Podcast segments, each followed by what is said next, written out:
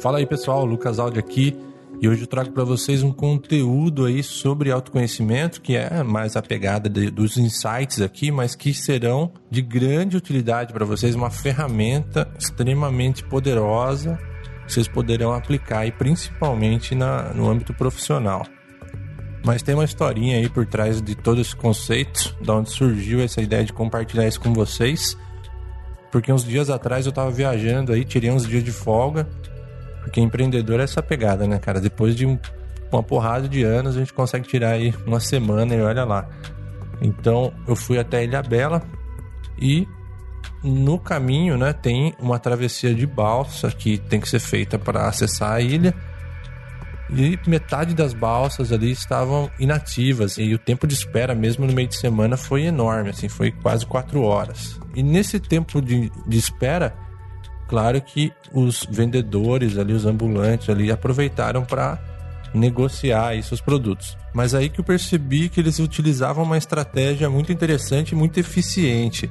Antes de oferecer qualquer coisa, eles criavam uma conexão para depois oferecer e negociar o produto, conseguindo uma maior conversão de vendas, porque aí você já está cativado ali naquele ambiente.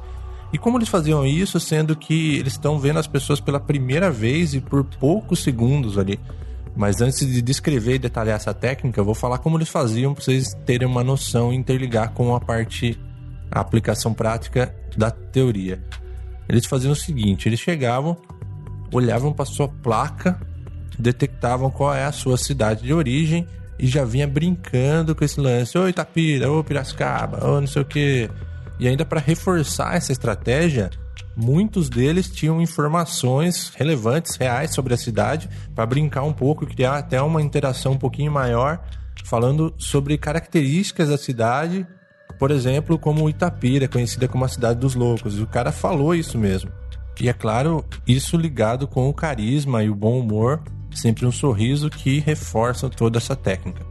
E realmente esse tipo de conexão funciona muito bem e a gente se sente muito mais à vontade, muito mais confortável e propício para adquirir o que ele estiver vendendo ali. Enfim, do que se trata essa técnica e como isso pode ser útil para gente? Essa técnica se chama rapport. Rapport é um conceito ali do ramo de psicologia e também um dos pilares da programação neurolinguística, né? Uma palavra francesa, rapporter, que significa trazer de volta ou criar uma relação.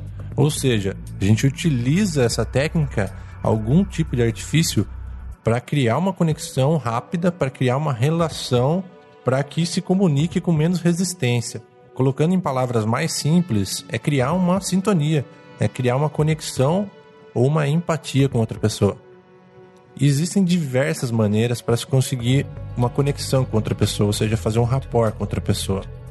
Nesse caso da história que eu contei, o elemento utilizado para o rapport foi descobrir algum elemento em comum, algum interesse em comum para criar essa conexão inicial, no caso a cidade. Então ele já teve aquela informação somado com o sorriso, a brincadeira, a alegria, isso cria uma conexão instantânea e rápida.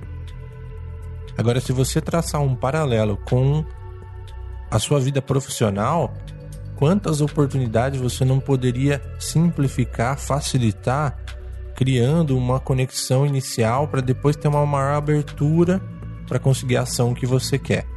Por exemplo, se você tem, faz uma breve pesquisa do seu cliente antes de fazer uma reunião, antes de trocar uma ideia, antes de apresentar uma proposta, você consegue trocar uma ideia, criar um papo um pouco mais informal, se conectar com aquela pessoa com algo em comum para depois entrar no assunto que você quer e buscar a ação desejada qualquer pesquisa em redes sociais você vai descobrir se a pessoa tem família, se ela curte bike, qual time ela torce, tudo isso. São ferramentas aí que você pode utilizar nessa conversa.